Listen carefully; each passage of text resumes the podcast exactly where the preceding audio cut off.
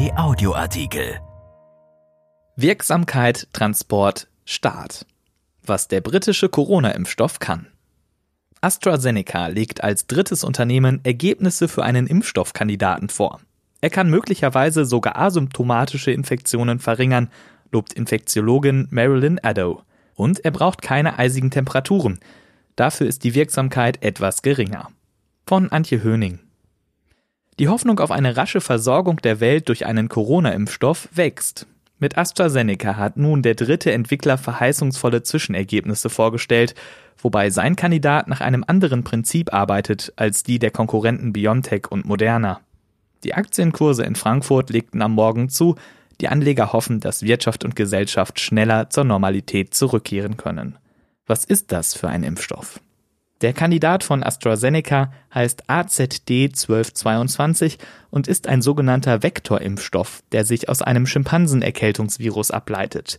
Marilyn Addo, Infektiologin am Uniklinikum Hamburg-Eppendorf, sagt, hier geht es vereinfacht gesagt darum, den menschlichen Körper zur Bildung von Antikörpern gegen das Spike-Protein anzuregen, jene Stacheln, die dem Coronavirus sein besonderes Aussehen verleihen. Wie gut wirkt der Impfstoff von AstraZeneca?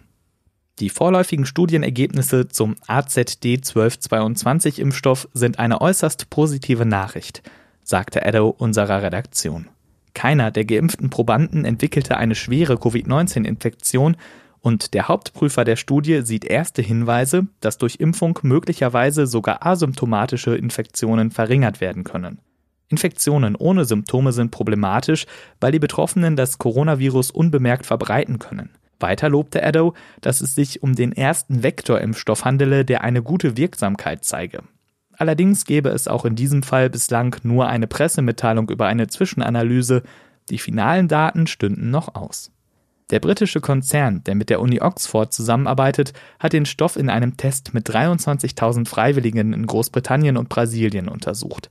Dabei wurden zwei verschiedene Dosierungen eingesetzt, ein dritter Teil der Gruppe bekam Kochsalzlösung als Placebo verabreicht. 131 Teilnehmer erkrankten an Covid-19. Das Ergebnis, wenn zwei volle Dosen im Abstand von mindestens einem Monat geimpft wurden, ergab sich eine Wirksamkeit von 62 Prozent. Wenn erst eine halbe Dosis verabreicht wurde und es nach mindestens einem Monat eine zweite volle Dosis gab, lag die Wirksamkeit dagegen bei 90 Prozent. Dass weniger mehr sein kann, hat die Forscher selbst überrascht. Sie kündigten weitergehende Untersuchungen an. Zitat die Erkenntnisse zeigen, dass wir einen effektiven Impfstoff haben, der viele Leben retten wird, sagte Andrew Pollard, Leiter des Impfstoffteams in Oxford. Da die niedrigere Dosierung wirksamer sei, könnte man auch mehr Menschen impfen. Was ist besser und was schlechter als bei der Konkurrenz?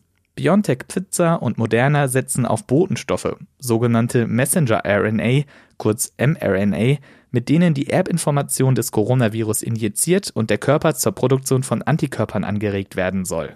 Daher brauchen sie nur kleine Mengen. Zudem kommen die beiden mRNA-Spezialisten auf eine Wirksamkeit von 94,5 bzw. 95 Prozent. Ganz so wirksam ist AZD 1222 nicht, dafür lässt er sich aber viel einfacher lagern. AstraZeneca teilte mit, der Impfstoff kann in üblichen Kühlschränken bei 2 und 8 Grad gelagert und transportiert werden. Modernas Kandidat muss bei minus 20 Grad gelagert werden, kann aber bei Temperaturen transportiert werden, Zitat, die üblicherweise in pharmazeutischen Kühlschränken herrschen, wie es heißt. BioNTechs Kandidat muss dagegen bei minus 70 Grad bis zum Ort des Impfens transportiert werden. Dort kann er maximal fünf Tage bei 2 bis 8 Grad gelagert werden.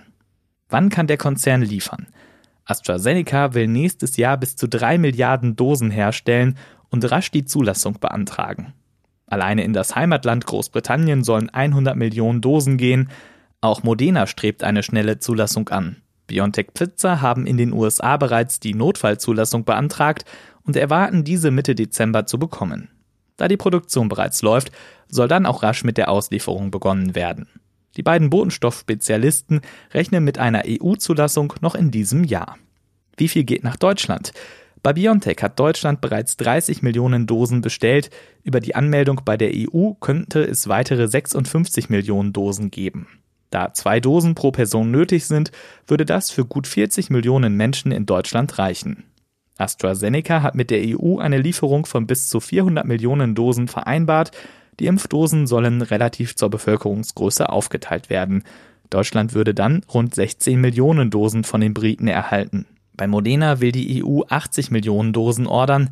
Die Gespräche laufen. Erschienen in der Rheinischen Post am 24. November 2020 und bei RP Online. RP Audioartikel. Ein Angebot von RP Plus.